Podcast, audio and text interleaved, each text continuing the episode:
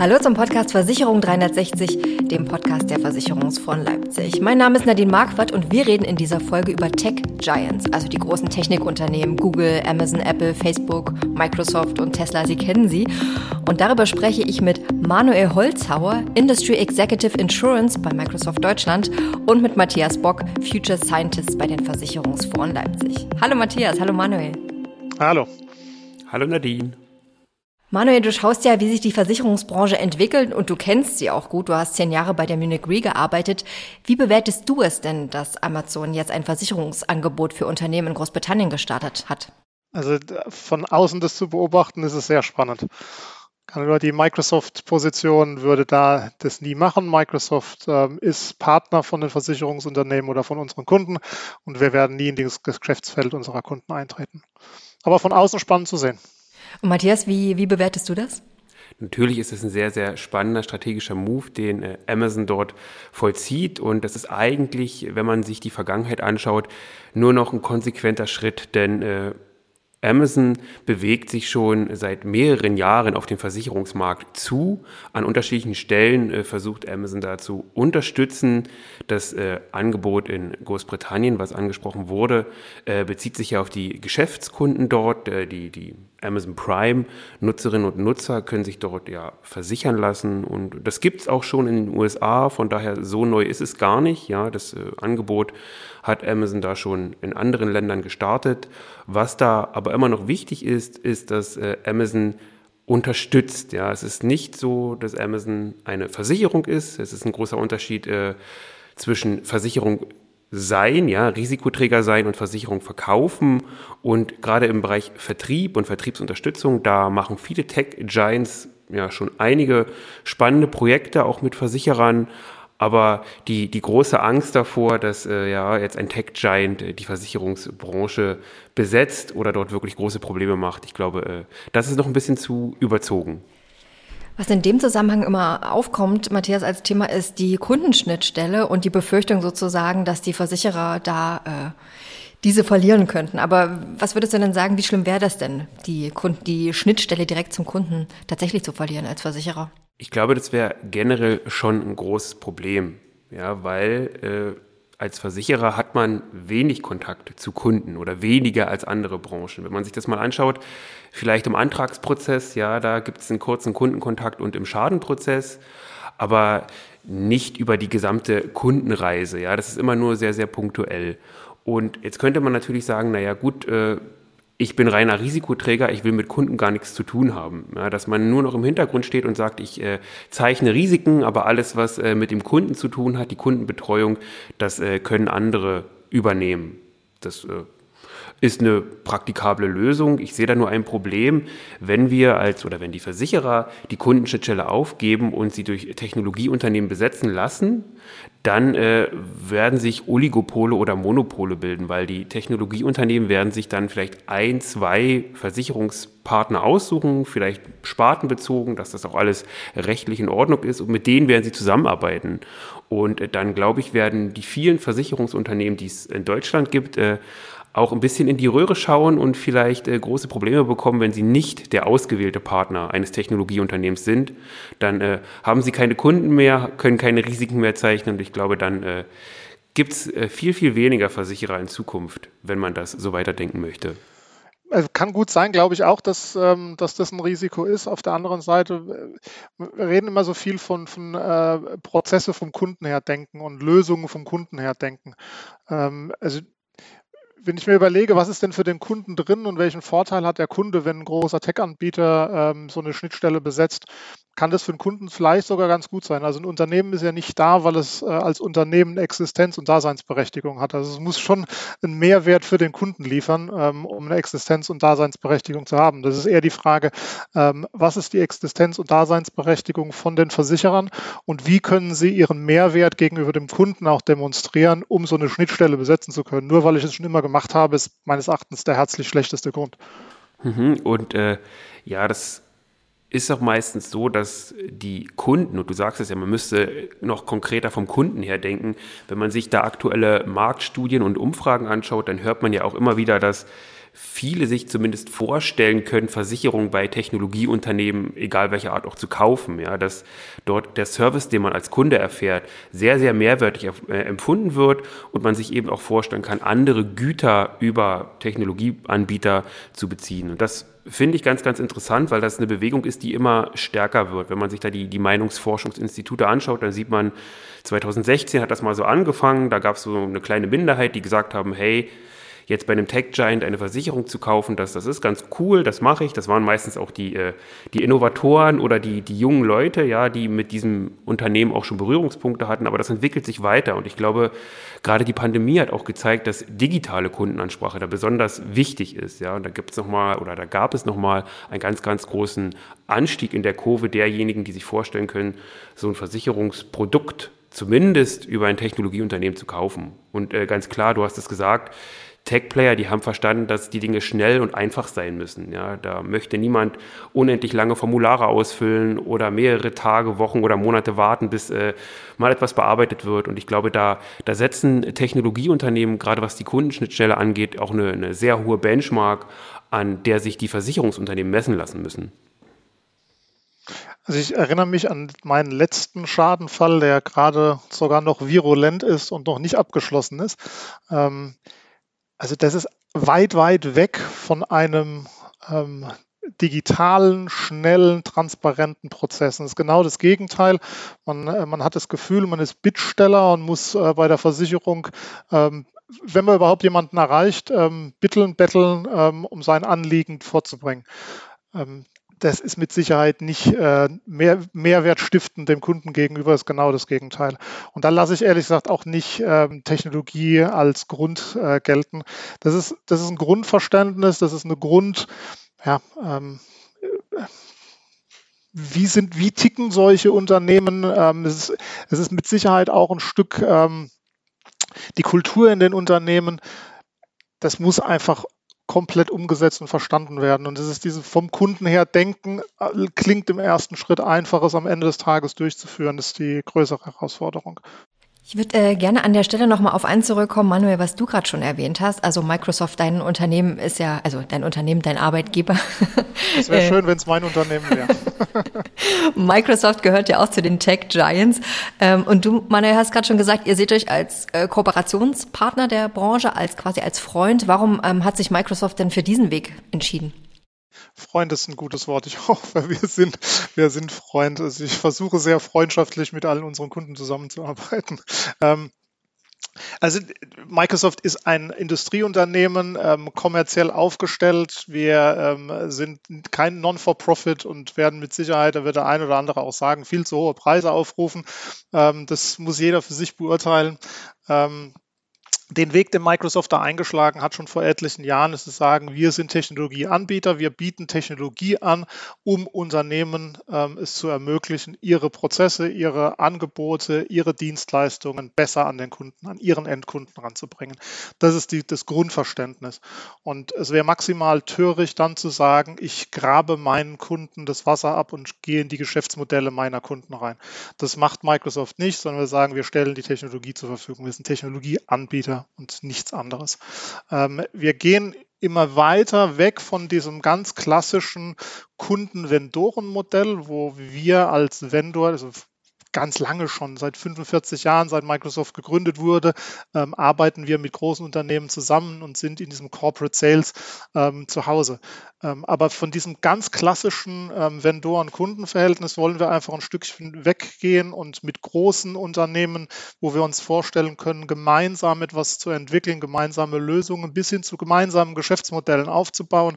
Aber immer auf der Seite, wir sind Technologieanbieter und unser Kunde, in dem Fall Versicherungsindustrie, ähm, sind in ihrem Kerngeschäftsmodell und bringen da ihr proprietäres Wissen ein. Wir bringen unser technologisches Wissen ein.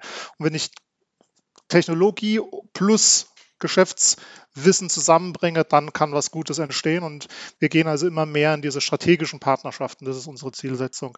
Ähm, wenn gemeinsame Themen und gemeinsame Ansätze gefunden werden. Hast du da Beispiele für so eine strategische Partnerschaft? Ja, wir haben, wir haben reichlich von solchen strategischen Partnerschaften. Ähm, wir arbeiten beispielsweise in, äh, in Frankreich mit der AXA zusammen ähm, im Bereich digitale Gesundheit, wo eben eine gemeinsame digitale Gesundheitsplattform äh, Microsoft und AXA aufgebaut wird.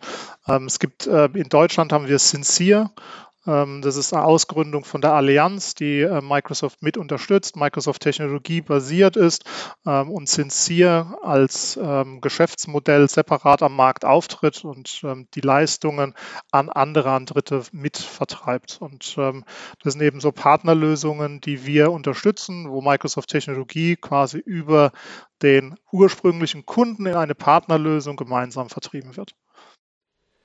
Ich würde gerne ein Stichwort von dir nochmal aufgreifen und das ist das Partnerschaftliche. Ja, äh, vielleicht Freunde zu sein ist ein bisschen zu äh, hoch gegriffen. Ich glaube, Partnerschaftlichkeit ist ein ganz, ganz wichtiger Punkt. Und wenn wir uns anschauen, was dann äh, oder was denn die anderen Konkurrenzunternehmen von Microsoft, die anderen Tech Giants gerade so machen, da muss man zumindest Status quo sagen, es wird die Partnerschaftsstrategie klar bevorzugt. Ja, Technologiepartnerschaften, Vertriebspartnerschaften, all das führen auch die anderen Tech-Unternehmen durch. Es gibt gegenwärtig, glaube ich, kein Unternehmen, vielleicht eins, das sagt, äh, wir wollen wirklich Versicherer sein und wir können das alles viel besser. Und vor allem auch das Risikotragungsgeschäft, ja, weil das das Kerngeschäft äh, des Versicherungsunternehmens ist. Und dieses eine Unternehmen, äh, das würde ich eher in so ein Anführungszeichen setzen wollen, weil das ist Tesla und da ist oft ganz auch äh, viel Marketing mit immer in äh, der strategischen Ausrichtung. Aber Tesla sagt ja selber, dass die Versicherer global betrachtet ihre ähm, Automobile nicht ordentlich versichern können. Die sind ja sehr, sehr sicher, so zumindest äh, die Aussage von Tesla, und haben so viel Technologie, dass man als äh, Versicherungsunternehmen ja davon nur profitieren könnte, wenn man diese Fahrzeuge ähm, versichert, weil aufgrund der Daten könnte man ja viel, viel individuellere Policen anbieten. Äh, die Frage ist, wie macht das Tesla und macht das Tesla überhaupt? Und da muss man ganz klar sagen, Natürlich, äh, Tesla bietet, glaube ich, in Kalifornien eine wirkliche Kfz-Police an, ja, und sagt dort auch, äh, sie verkaufen und sie sind Versicherer. Wenn man aber genauer hinschaut, dann sieht man, dass auch dort ähm, Rückversicherungsunternehmen noch immer mit im Geschäftsmodell integriert sind. Also selbst bei solchen Unternehmen, die offensiv damit werben, ja, die Versicherung abzuschaffen und als Tech-Player ein, ein neueres Versicherungskonzept zu etablieren. Selbst diese haben es noch nicht geschafft, allein wirklich dazustehen, sondern dort braucht man auch noch Partnerschaften. Von daher das partnerschaftliche Modell, finde ich, ist zumindest äh, für die nahe und mittlere Zukunft immer noch das äh, ja, primäre Modell, wovon ich auch glaube, dass es äh, für die Versicherer immer noch äh, sehr, sehr gut ist, weil in diesem Modell spielen sie immer noch eine wichtige Rolle. Was jetzt in 20, 30 Jahren sagen wird, äh, sein wird, das kann man jetzt noch nicht so sagen, aber um den Status quo mal abzugreifen, es gibt niemanden, der wirklich schon alleine Versicherung anbietet und meinte, er könnte Risikoträgerschaft besser abbilden als die etablierten Versicherer. Es ist die Frage, wo hat man das proprietäre Wissen und ähm, wie kann ich das am Ende des Tages am besten monetarisieren? Und äh, Tech-Partnerschaften machen in dem Fall total Sinn. Weil, ähm, heutzutage kein einziges Produkt auf der Welt, das verkauft wird, nicht in irgendeiner Form auch te technologische ähm, Anknüpfungspunkte hat. Also mit jemandem zu partnern, der Technologie besser versteht, ähm, macht total Sinn. Versicherer sind mit Sicherheit nicht die, die äh, das größte Technologie-Know-how haben. Ähm, ist auch nicht die Aufgabe eines Versicherungsunternehmens. Also es ist Risikotragung, Verständnis von Risiken, also wo ist das proprietäre Wissen und dann suche ich mir eben den entsprechenden Partner aus, äh, mit dem ich glaube, was am, am sinnvollsten machen zu können. Du hattest äh, vorhin auch nochmal gesagt, dass ihr ja industrieagnostisch arbeitet, also dass ihr euch auch mehrere Industrien anschaut. Ja, ihr seid nicht nur im Versicherungsgeschäft, sondern ihr bedient auch ganz, ganz viele andere Branchen. Und ich finde das einen ganz, ganz interessanten Punkt, denn in der Versicherungswirtschaft wird gerade sehr, sehr viel zum Thema Cross-Industry Innovations diskutiert. Ja, da will man eben wissen, was passiert in anderen Branchen und was äh, kann man als Versicherer davon lernen. Wenn ihr mit euren Versicherungspartnern sprecht, lasst ihr auch das Wissen von anderen Branchen damit einfließen und sagt, hey, schaut doch mal bitte in den Einzelhandel. Da gibt es einen ganz, ganz interessanten Ansatz und ihr helft denen dann, diesen Ansatz ja zu transformieren und in die Versicherungsbranche hineinzubringen. Ja, ist das, ist das was, was ihr macht? Äh, verfolgt ihr das? Und äh, ja, wie, wie reagieren auch eure Partner eigentlich auf, auf solch einen Ansatz? Ja, wir machen das sogar sehr aktiv. Ähm, also versuchen da unsere ähm, verschiedenen Kundenseiten miteinander zu verbinden. Also es gibt ja verschiedene Begrifflichkeiten dazu, ob das jetzt Cross-Industry ist, und beim anderen heißt es Ökosystem, ähm, alles diese modernen neuen Buzzwords wir, wir machen das sehr aktiv. Also wie du sagtest, gerade in dem Bereich Retail als ein Beispiel ähm, haben wir ein großes Retail-Unternehmen und einen Versicherer, ähm, die wir zusammenbringen und da auch gemeinsames Wissen und gemeinsamen Transfer hinbekommen wollen. Die, die Idee ist, also ein Retail-Unternehmen, ähm, das auch ein digitales Geschäftsmodell hat, weiß über mein Einkaufs- und Konsumverhalten viel mehr, als es jeder Versicherer weiß. So wie das Retail-Unternehmen gesagt hat, etwas erschreckend, ähm, ich weiß, wann deine Frau schwanger ist, bevor du es weißt. Ähm, ich hoffe, das ist nicht so, aber ähm, selbst wenn es so wäre, ähm, weiß das das Retail-Unternehmen definitiv früher, als es der Versicherer mitbekommt. Der Versicherer kommt auf der anderen Seite ins Spiel, ähm, eigentlich, wenn es zu spät ist, nämlich wenn die Schäden eingereicht wurden, jetzt in der Krankenversicherung.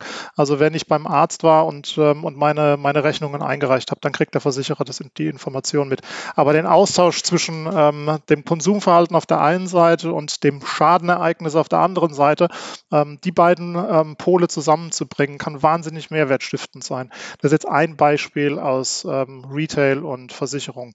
Aber da Versicherung hat so viele Anknüpfungspunkte, ob das ähm, irgendwo im, im Mobilitätsbereich ist, ähm, ob das Agriculture ist, ähm, ob das im Gesundheitsbereich ist, ähm, haben sogar im Energiebereich, ähm, wenn es, wenn es darum geht, um, um Strom, Stromversorgung, wie verändert sich dein Verhalten, ähm, wenn du das von den Tesla erwähnt, ähm, wenn du ein Tesla-Auto in der Garage stehen hast, hast du ein ganz anderes Stromverhalten, ähm, das erkennt vielleicht ein Stromanbieter und wie reagiert ein Versicherer, ähm, wie pass was passiert, wenn ich eine Solarstromanlage auf meinem Dach habe und die Kombination wieder das gleiche, unterschiedliches Wissen aus unterschiedlichen, ich nenne es Lebenswelten des Kunden, weil ich bin am Ende des Tages der gleiche. Also ob ich jetzt beim, ähm, beim Lidl zum Einkaufen gehe oder ob ich bei der Versicherung eine Versicherung habe, ich bin ja die gleiche Person, ob ich einen Tesla fahre oder ob ich Strom, äh, Strom anzapfe, ich bin die gleiche Person. Also diese unterschiedlichen Lebenswelten Geschäftswelten so miteinander zu verbinden, dass der Kunde am Ende des Tages einen Mehrwert hat. Ähm, und da sind wir in, in reichlichen Diskussionen und sehr, sehr spannenden Diskussionen. Aber das sind eher so, wir, wir reden so ein bisschen in, in Horizonten, ähm, Horizon 1, 2, 3, das sind eher so Diskussionen, Horizon 3, also es liegt nicht sofort auf der Straße. Ähm, das sind so eher so fünf bis zehn Jahresmodelle. An der Stelle würde mich dann auch interessieren, wie ihr den deutschen Versicherungsmarkt äh, ein bisschen spezieller einschätzt. Wo sind da die Versicherer eurer Meinung nach denn schon gut aufgestellt und wo kommen zum Beispiel auch schon Kooperationen zu Tech-Unternehmen ins Spiel?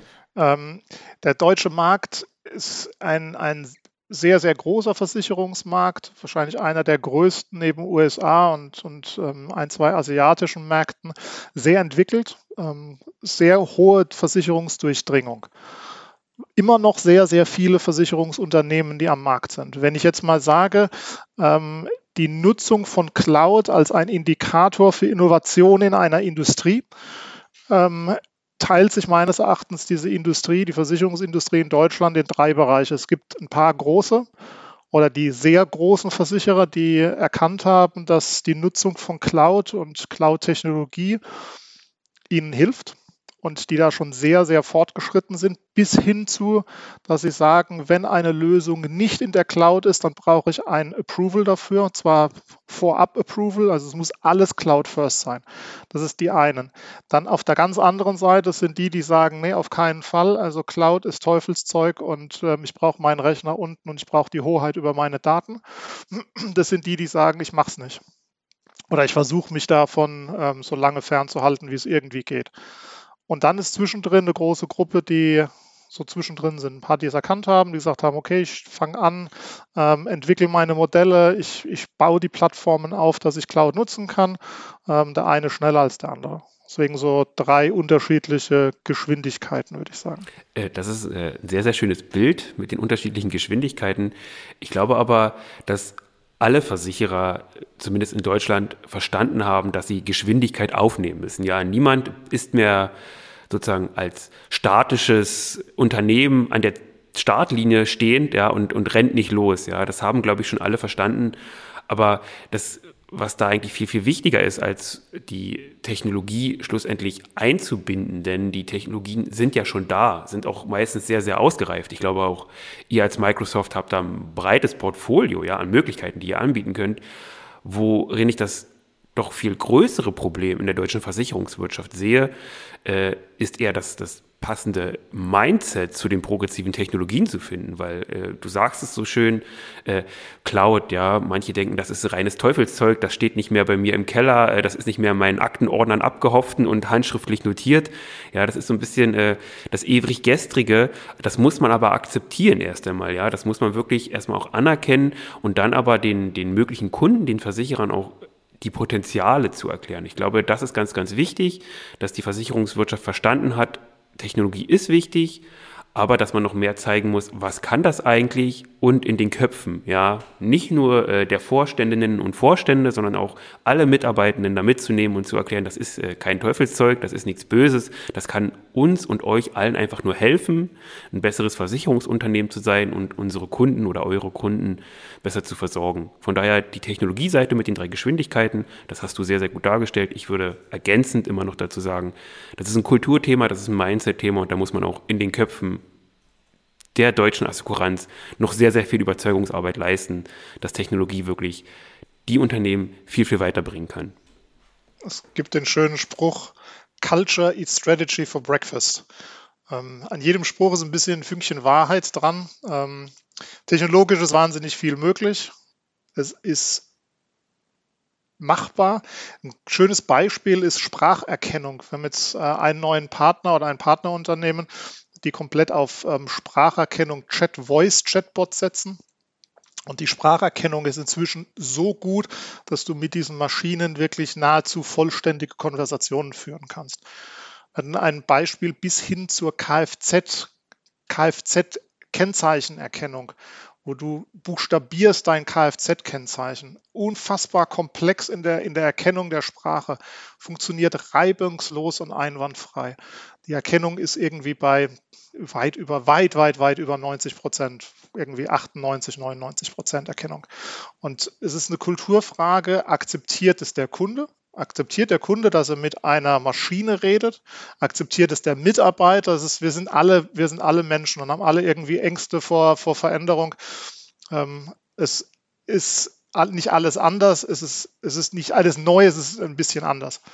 Und ähm, da müssen wir uns alle frei machen und ähm, auch solche Dinge zulassen. Und vielleicht äh, müssen wir das auch zulassen, weil wir uns gar nicht dagegen wehren können. Also bestimmte Technologien, klar, sind vielleicht jetzt noch am Anfang, aber irgendwann ist es so etabliert, dass man sich nicht mehr dagegen stellen kann. Äh, das Thema Cloud ist meiner Meinung nach so ein Thema, wo man sagen kann, okay, da kann man vielleicht jetzt noch sagen, man möchte das nicht, aber ob man sich wirklich über die nächsten Jahre noch dagegen wehren kann, äh, da würde ich große Zweifel wirklich hegen, dass das möglich ist. Aber man muss immer beide Seiten betrachten, sozusagen die Technologie und die Kultur aber man darf äh, sich vielleicht auch gar nicht so sehr immer davon treiben lassen und müsste eben, und das ist auch ein Punkt, wo ich sage, da könnte die deutsche Versicherungswirtschaft noch aktiver sein, ähm, selber Akzente setzen, selber sich äh, mal etwas trauen, den Mut zu haben, etwas auszuprobieren. Man muss das auch nicht alleine machen, man kann das immer in einem Partnernetzwerk machen, man kann vielleicht auch ein, ein Start-up gründen, man kann äh, Forschungsinitiativen durchführen. All das ist da, das kann man nutzen und das sollte man auch nutzen, um nicht nur sozusagen immer zu schauen, was machen die anderen, ja, was, was machen die anderen in den anderen Branchen und dann nur Nachzügler zu sein, sondern vielleicht auch diesen First-Mover-Ansatz mal zu probieren. Und ich glaube, das ist schwierig. Natürlich kann man auch scheitern, aber der Umgang mit dem, mit dem Scheitern ist ja auch wieder so ein Kulturthema. Da könnte man auch sagen, okay, alle haben Angst davor zu scheitern. Wir sind in der Versicherungsbranche ganz risikoavers. Äh, dieses, dieses Wort Scheitern, das kommt da gar nicht vor. Ja, wir sind äh, seriös, wir bearbeiten unsere Risiken. Äh, klar, vielleicht erwartet der Kunde das auch von einem Versicherungsunternehmen, aber ich glaube halt, der Mut, Dinge mal anders zu machen, der Mut, Dinge auszuprobieren, der muss noch ein bisschen mehr steigern. Und dann, glaube ich, äh, haben die Versicherungsunternehmen in Deutschland auch eine gute Chance, äh, immer auch einen starken, eine starke Position zu haben, auch im, im möglichen Wettbewerb mit Technologieunternehmen. Das wäre eigentlich schon ein schönes Schlusswort, aber ich habe noch eine allerletzte Frage und äh, die könnt ihr auch gerne äh, kurz beantworten. Und zwar dann doch noch mal andersrum sozusagen. Wo würdet ihr sagen, welcher Tech Giant ist schon am weitesten beim Aufbau eines eigenen Versicherungsgeschäfts? Also da können wir natürlich jetzt erstmal nur schätzen, oder ich zumindest, weil ich bin ja immer nur von außen. Und ich finde, Amazon ist schon sehr, sehr weit. Also die haben viele, viele Projekte in der Vergangenheit gestartet, ob es jetzt eher im Bereich Vertrieb ist, ob es im Bereich Ökosystem und Plattformökonomie ist oder auch im Bereich Technologieunterstützung. Da gibt es viele Smart Home Kooperationen zum Beispiel, wo auch Amazon mit Versicherern zusammenarbeitet, um zu gucken, wie kann man dieses Thema oder diese Lebenswelt weiter voranbringen. Das ist eine Seite. Ich finde aber, wir sollten nicht nur nach den Tech Giants schauen. Das finde ich einen ganz, ganz wichtigen Punkt. Es gibt auch andere Unternehmen, die erstmal gar nicht mit Technologie im originären Sinn in Verbindung gebracht werden. Und ein ganz, ganz spannender Fall ist, äh, finde ich, IKEA. Ja, das ist eine Kooperation von äh, IKEA und der Swiss Re. Und da verkauft IKEA eben mit der Swiss Re zusammen im Haus, ähm, Hausratsversicherungsschutz, natürlich nur in der Schweiz und in Singapur. Aber es finde ich auch ein ganz, ganz spannender Case, dass man eben nicht nur die Tech Giants anschaut, sondern auch anschaut, was machen andere Player in anderen Branchen und diesen Lebensweltenansatz, Manuel hat davon schon gesprochen, vielleicht fokussieren sollte und gucken sollte, in welchen Lebenswelten gibt es interessante Player, die die Kunden begeistern, die bei den Kunden hoch angesehen sind und dann eher danach schaut und sich vielleicht danach auch Kooperationspartner aussucht, die nicht aus dem Technologiebereich sein müssen. Nadine, ich muss dich enttäuschen. Ich werde auf die Frage das gleiche antworten, was ich eingangs zu unserem Podcast schon mal gesagt hatte. Ähm, also Microsoft wird niemals in das Geschäftsmodell von den Kunden einsteigen, seien das Versicherer, seien das andere Industrien, auch Makler. Wir werden nie Makler, wir werden das nicht machen. Das ist ein Versprechen, das Microsoft ähm, abgegeben hat. Und von daher, wir fühlen uns in der Position sehr wohl und arbeiten sehr gerne mit unseren Kunden zusammen. Mit Manuel Holzau und Matthias Bock habe ich über das Thema Tech Giants gesprochen, hier beim Podcast Versicherung 360. Vielen Dank an euch beide. Sehr gerne, hat mich gefreut. Dankeschön. Das Thema Tech Giants und die Frage, was das für die Versicherungsbranche bedeutet, das ist auch Thema beim Partnerkongress der Versicherungsfonds Leipzig am 30. November 2021. Manuel Holzhauer wird dort zu Gast sein und dort unter anderem mit Lutz Kohler von Google Deutschland auch diskutieren. Also das wird auf jeden Fall eine spannende Runde. Den Link zum Partnerkongress packen wir Ihnen natürlich in die Show Notes. Und wenn Sie mehr zu aktuellen Themen und Trends der Versicherungsbranche hören wollen, dann abonnieren Sie gerne unseren Podcast. Den finden Sie eigentlich auf allen Podcast-Plattformen unter Versicherung 360. Und ich würde mich freuen, wenn Sie wieder dabei sind bei der nächsten Ausgabe. Vielen Dank fürs Zuhören.